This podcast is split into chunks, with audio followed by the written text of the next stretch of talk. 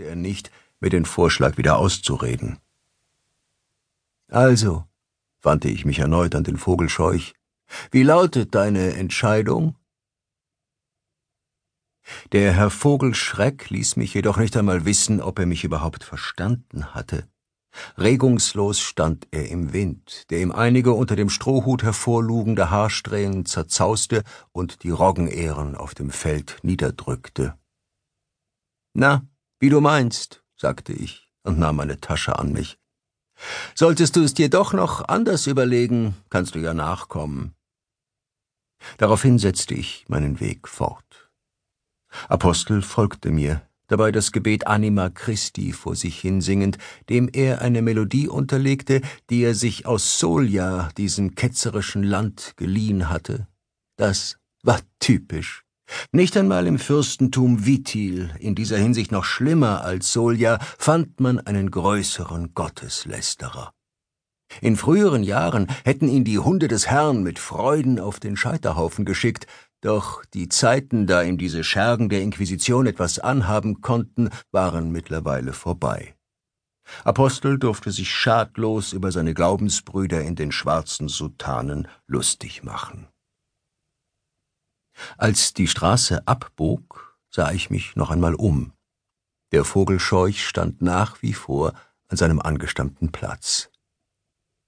Vielleicht gefällt es ihm ja, Krähen zu verjagen, murmelte Apostel. Kann schon sein, aber ein Versuch schadet ja nie. So wanderten wir an Feldern vorbei, auf denen die Ernte längst hätte eingefahren werden müssen. Überhaupt schien in dieser Gegend schon seit langem keine einzige Menschenseele mehr gewesen zu sein.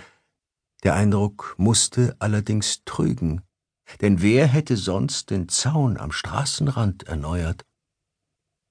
Schließlich erreichten wir eine Kreuzung. Von hier aus würde uns sein Weg nach Vion bringen, der drittgrößten Stadt im Fürstentum Vierwalden. Die heiße Sommerluft roch nach einem von Osten heraufziehenden Gewitter. Schwalben schossen unermüdlich hin und her, Grashüpfer zirpten wie besessen. Mich berührte das Idyll allerdings nicht, und wenn ich mein lahmes Pferd nicht einem ominösen Herrn hätte verkaufen müssen, wäre meine Umgebung mir nicht einen Blick wert gewesen. An der Wegmarkierung blieb ich stehen und spähte aus den Augenwinkeln zu Apostels hagerer Gestalt hinüber. Gerade als ich erwog, eine Rast einzulegen, rumpelte eine Kutsche heran. Innig dankte ich meinem Schicksal. Nachdem ich den Kutscher für die Fahrt entlohnt hatte und die Pferde wieder losgetrabt waren, stieß ich freilich insgeheim einen Stoßseufzer der Erleichterung aus, dass die Fahrt weniger als eine Stunde dauern würde. So wie die Kutsche durch die Schlaglöcher polterte, würden meine Knochen sich andernfalls in Staub verwandeln.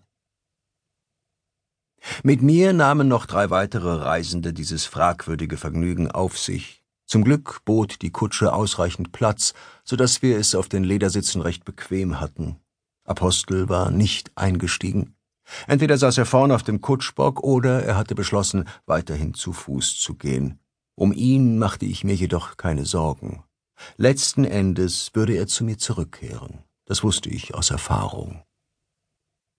Neben mir saß eine ältere Dame mit verkniffenem Gesicht, die eine schwarze Haube trug. Sie bedachte mich mit einem Blick, in dem wenig Begeisterung lag, und presste mit ihrer faltigen Schildkrötenhand ihre Tasche an sich, als fürchtete sie, ich wollte sie ausrauben. Ich lächelte sie leutselig an, vermochte sie aber nicht für mich einzunehmen. Ein Herr, der zu Fuß über eine Landstraße zog, konnte ihr Vertrauen nun einmal nicht gewinnen. Mir gegenüber pflegelte sich ein junger Mann mit einem schwarzen Samtbarett auf dem Kopf, dessen Stickerei ihn als Angehörigen der Universität von Savran auswies, einer allseits geachteten und respektierten Einrichtung. Allem Anschein nach kehrte der Studiosus während der Ferien in sein Elternhaus zurück. Seine Augen waren flink, so dass er meinen schwarzen Dolch fast auf Anhieb erspähte. Damit wusste er unfehlbar, wen er vor sich hatte. Angewidert verzog er das Gesicht und gab mir die nächsten zwanzig Minuten, in denen er mich nicht einen Wimpernschlag lang aus den Augen ließ, zu verstehen, was er von mir hielt. Nur focht mich das nicht im geringsten an. So hüstelte der Herr Student denn. Für solche wie euch ist in einem freien Fürstentum kein Platz, teilte er mir barsch mit. Habt Dank, dass ihr mich darüber aufklärt, entgegnete ich höflich, während mein Blick zu dem dritten Fahrgast wanderte.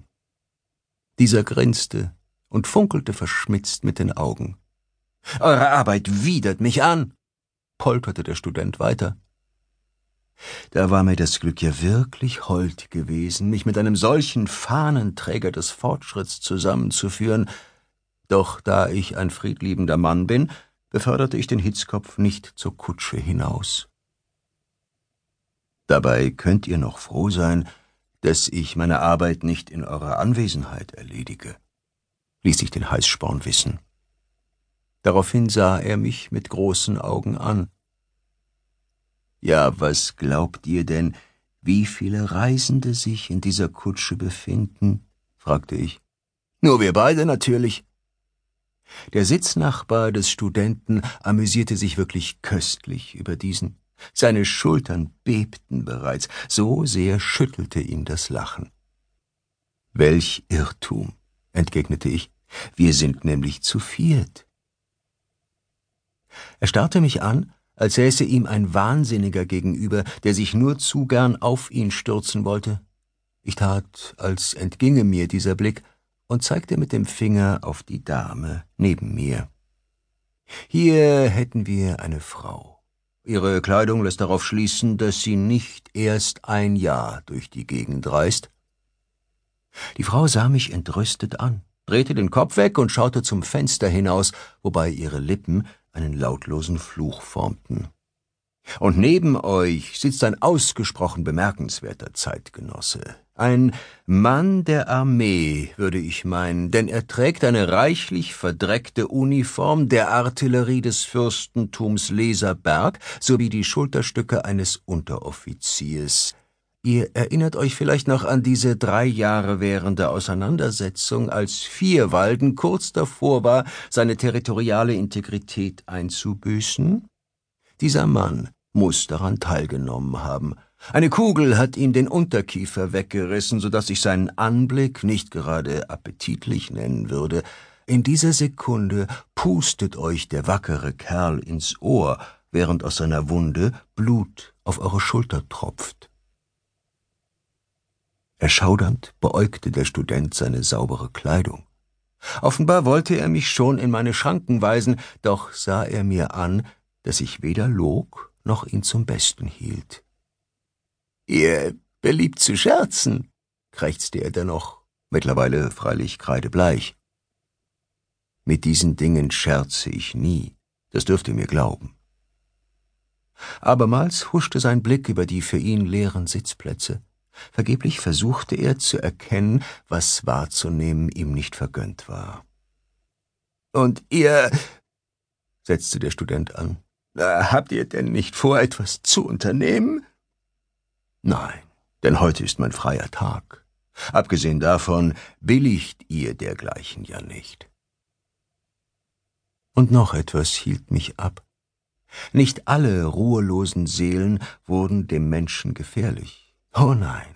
Manche wollten einfach bloß leben, auch wenn ihr Leben wenig mit dem eines Menschen gemein hatte. Dass diese Geister mitunter harmlos waren, band ich dem Studiosus jedoch nicht auf die Nase. Sollte dieser Querkopf ruhig weiter in seiner Angst schmoren, verdient hatte er es. So schielte er denn auch ständig angespannt um sich und beleckte sich die ausgetrockneten Lippen. Jedes Mal, wenn er sich fast sicher war, dass ich ihn angelogen hatte, obsiegte die Angst vor dem, was er nicht sah. Irgendwann hämmerte er gegen die Kutsche, um den Kutscher zum Anhalten zu bringen, und stürzte mit schreckgeweiteten Augen ins Freie. Und natürlich hielt er es nicht einmal für nötig, sich zu verabschieden. Den Unteroffizier, den das Ganze gar zu sehr amüsierte, hielt es nun einfach nicht mehr auf seinem Platz, und er folgte dem Herrn Studiosus. Warum habt ihr dem armen Jungen von uns erzählt und ihn auf diese Weise erschreckt? wollte die Dame